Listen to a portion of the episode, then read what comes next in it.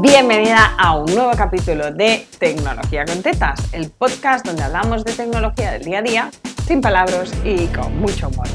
Hoy vamos a hablar de las enfermedades de las pequeñas empresas españolas. Hablo de las españolas, que son las que conozco, pero tú me dirás si la enfermedad que te cuento también afecta a las empresas de tu país. En estos últimos dos años se ha hablado mucho de teletrabajo, de TARDP, de cambios estructurales, porque la realidad es que las empresas pequeñas de España se han adaptado muy mal a esto que le llamamos transformación digital. ¿Por qué? Porque transformación va primero y digital va después. Y esto lo digo en todos mis cursos. Hay que transformar la manera de pensar. Y esto es muy difícil.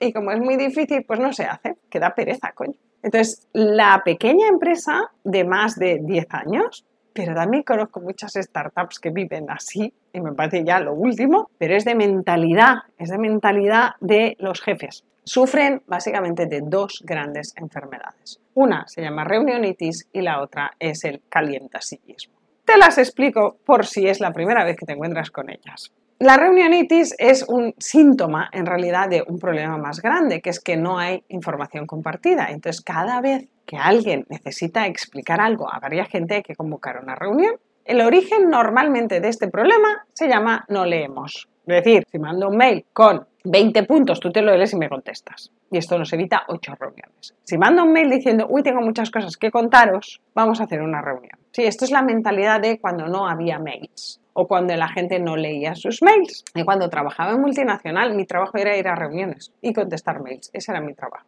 Y el trabajo de muchos de mis compañeros no era sacar un proyecto adelante, negociar, validar testing. Todo esto se hacía en los ratos libres, porque había demasiadas reuniones.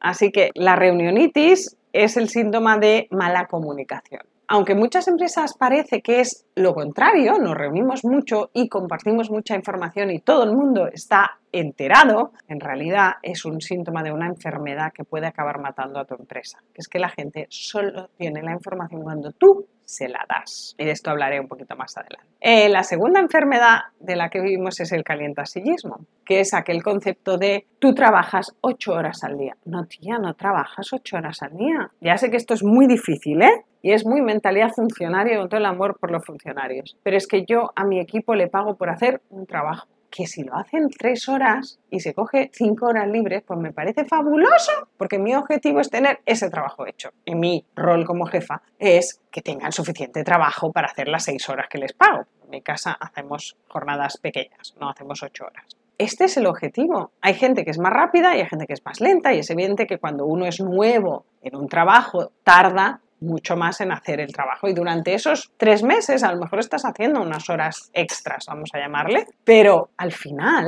luego, al cabo de un año, estás haciendo el trabajo en la mitad de tiempo y yo te lo voy a pagar igual, porque te pago el trabajo hecho, no te pago las horas que te sientas en la silla. Y esta enfermedad es muy grave, porque quiere decir, y te remito al capítulo de plan versus caos, cuando no tenemos un buen plan, no podemos decirle a la gente lo que tiene que hacer y cuáles son sus objetivos y entonces solo podemos medir el tiempo que calienta la silla. Y esto como medida de éxito es terrorífica. Pero estructuralmente en nuestras pequeñas empresas funciona así. Y si estás en este momento del emprendimiento de vas a empezar a crecer, te recomiendo mucho que no entres en el calientasillismo. No contrates a una asistente virtual para que haga cinco horas. ¿Qué coño son cinco horas? Tú tienes que meter todas las facturas al día, por ejemplo. Quiero los posts con un mes de adelanto para poderlos aprobar. Esto es resultado. Cinco horas al día no es nada. ¿Qué pasa con esta manera de gestionar basada en reunionites y calientasillismos? Está basada en el recurrente sabido. No, pues sé lo que va a pasar la semana que viene porque soy una empresa de recambios y más o menos mm, mis máquinas se rompen tres veces al mes. Esto ha muerto.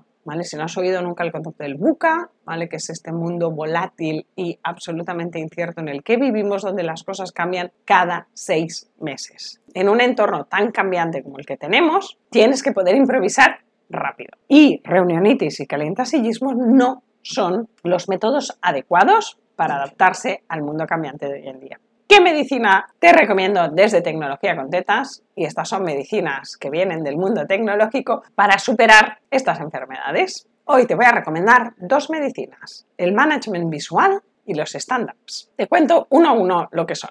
El objetivo de estas dos medicinas es fomentar lo contrario de lo que hemos estado hablando, fomentar la autonomía y fomentar que la gente pregunte poco y trabaje mucho.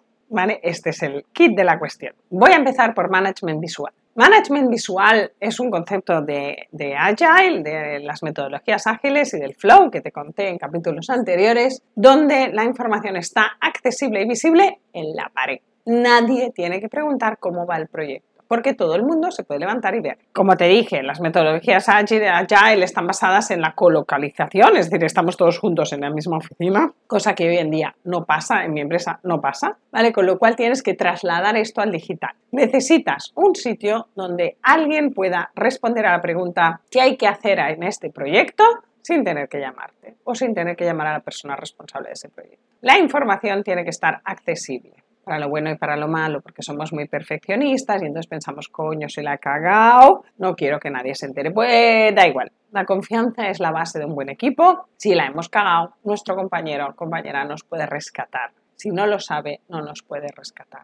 Con lo cual, Management Visual es un Trello, es un sistema de proyectos, es un ClickUp, es un sitio donde está toda la información. ¿Por qué? Porque esto permite que la gente se vaya de vacaciones, que la gente se ponga enferma, que la gente tenga un mal día, tía, todas tenemos un día de mierda donde no queremos trabajar y le pedimos a la compañera, hostia, tía, ¿te haces tu cargo? Y no necesita una reunión. Este es el kit de la cuestión. Que en el funcionamiento no ágil para ese traspaso, ¿os suena? El traspaso de... Vamos a hacer la reunión de traspaso de antes de las vacaciones. No debería existir esta reunión, porque todo debería estar en el sistema. Y si existe es para tres chorradas. Es un stand-up, que ahora te explicaré lo que es. ¿Vale? Pero el management visual es compartir la información de manera eficiente. En proyectos, por ejemplo, es tener todas las fases y ver qué fases están abiertas y qué fases no están abiertas en pedidos, por ejemplo, si haces pedidos físicos, que visualmente tú puedas ver qué pedidos están en preparación, qué pedidos están pendientes de enviar y qué pedidos ya se han enviado. Todas estas cosas no necesitan reuniones y no necesitan llamadas. ¿En qué convertimos las reuniones? En stand-ups. Stand-up en inglés es estar de pie. Es un truquito muy fácil de las metodologías Agile que es hacer las reuniones de pie.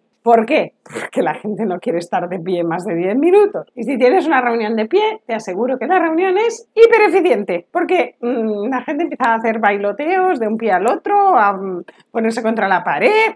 Estar de pie es incómodo. Y ese es el truco de los stand-ups, que sean incómodos de alargar. Una vez más, esto es un método de colocalización, con lo cual puedes hacer las reuniones cara a cara en un despacho, en un pasillo cuando lo traspasas al online es mucho más difícil limitar o traspasar la incomodidad de un stand-up a una reunión online, porque estamos sentados delante del Zoom. ¿Qué es un stand-up y cómo funciona? Un stand-up en realidad es una reunión diaria que hacen los equipos de desarrollo de métodos Agile, que empieza por ¿qué hiciste ayer? ¿Qué vas a hacer hoy? ¿Dónde necesitas ayuda? Pam, pam, pam. La idea es desbloquear problemas que tengamos o ofrecer ayuda pues, yo me encuentro, a veces me encuentro equipos donde tienes cinco o seis personas y hay una persona que va mucho más avanzada, que dice, yo ayer ya terminé esto y esto y esto, para hoy tengo tres chorradas, me sobran horas. Y luego hay un compañero que dice, estoy súper atorado aquí, no logro avanzar y mueves a esa persona a ayudar a la siguiente. ¿Cómo te recomiendo usar los stand-ups? Empieza reduciendo la cantidad de reuniones que tienes a la mitad. Si ahora tienes reuniones de dos horas con un nuevo cliente, intenta que en vez de ser dos horas sea una hora. ¿Cómo lo consigues? Yendo al foco, poniendo objetivos. Explicándole a tu cliente, vamos a hablar de esto, esto y esto. El solo hecho de saber de qué vas a hablar te permite traer a la persona de vuelta. Oye, no, es que habíamos venido a hablar de tu problema en el email marketing. No me cuentes tu vida de redes sociales porque si no se nos va a ir el tiempo. ¿Qué significa esto? Que tú tienes que tener muy claro los objetivos. Volvemos al principio. ¿sí? ¿Por qué la reunionitis? Porque convocar una reunión es fácil. Preparar una agenda para una reunión y tener controlado el tema y llevar la reunión a donde tú quieres llevarla en 15 minutos es mucho más difícil. Requiere un cambio de mentalidad. Y por eso vivimos en la reunionitis y no en la eficiencia. Si una reunión de equipo dura tres horas, seguramente podría haber durado una. Podría haber durado 15 minutos. La teoría de los stand-ups es que se hacen diarios muchas veces, porque 15 minutos diarios son más eficientes que 3 horas a la semana. Este es el concepto. Te invito a que lo pruebes. Y ahora me vas a decir que es que yo no tengo equipo, por ejemplo. Oye, siempre tienes equipo, siempre tienes proveedores con los que trabajas, siempre tienes a alguien que hace tu web, que hace tus diseños, que lleva tus redes. Si no trabajas con nadie más y tú lo haces todo tú sola, seguramente estás en una fase de crecimiento demasiado pequeña y necesitas empezar a hacer esto. Si no, ya trabajas con gente aunque no sean parte de tu equipo. Te invito a que cada vez que les des un trabajo por hacer, sea alguien del equipo o sea alguien externo, les des exactamente lo que esperas de ellos o de ellas. Voy a ponerte el ejemplo con las communities, porque este es un tema que se suele subcontratar rápido, a no ser que te gusten mucho hacer redes. Dile, este mes quiero vender tantas unidades de este producto. Voy a hacer este lanzamiento. Quiero este tono de comunicación y quiero tres posts de este, de este y de este. No digas, bueno, haz los de, las, de este mes, más o menos así, así, así. Cuanto más exacta eres tú, más fácil es comunicarse contigo. Así evitas reunionitis y pones objetivos en vez de poner horas. Y te aseguro que estas dos soluciones van directas a la línea de rentabilidad de tu negocio. Cuantas menos horas pasas perdiendo el tiempo en reuniones, más horas puedes facturar y más horas puedes trabajar. Te cuento mi vida, ¿vale? Yo tengo ahora dos horas a la semana de reuniones de gestión, pero mi objetivo es bajarlo a una hora única de gestión donde ponemos la estrategia, esto es los lunes a las 9 de la mañana, ya te lo digo ahora, donde ponemos la estrategia de toda la semana. Tenemos un checkpoint los jueves, un poco para ver cómo vamos y estoy intentando eliminar ese checkpoint mejorando la información que ponemos a disposición del equipo.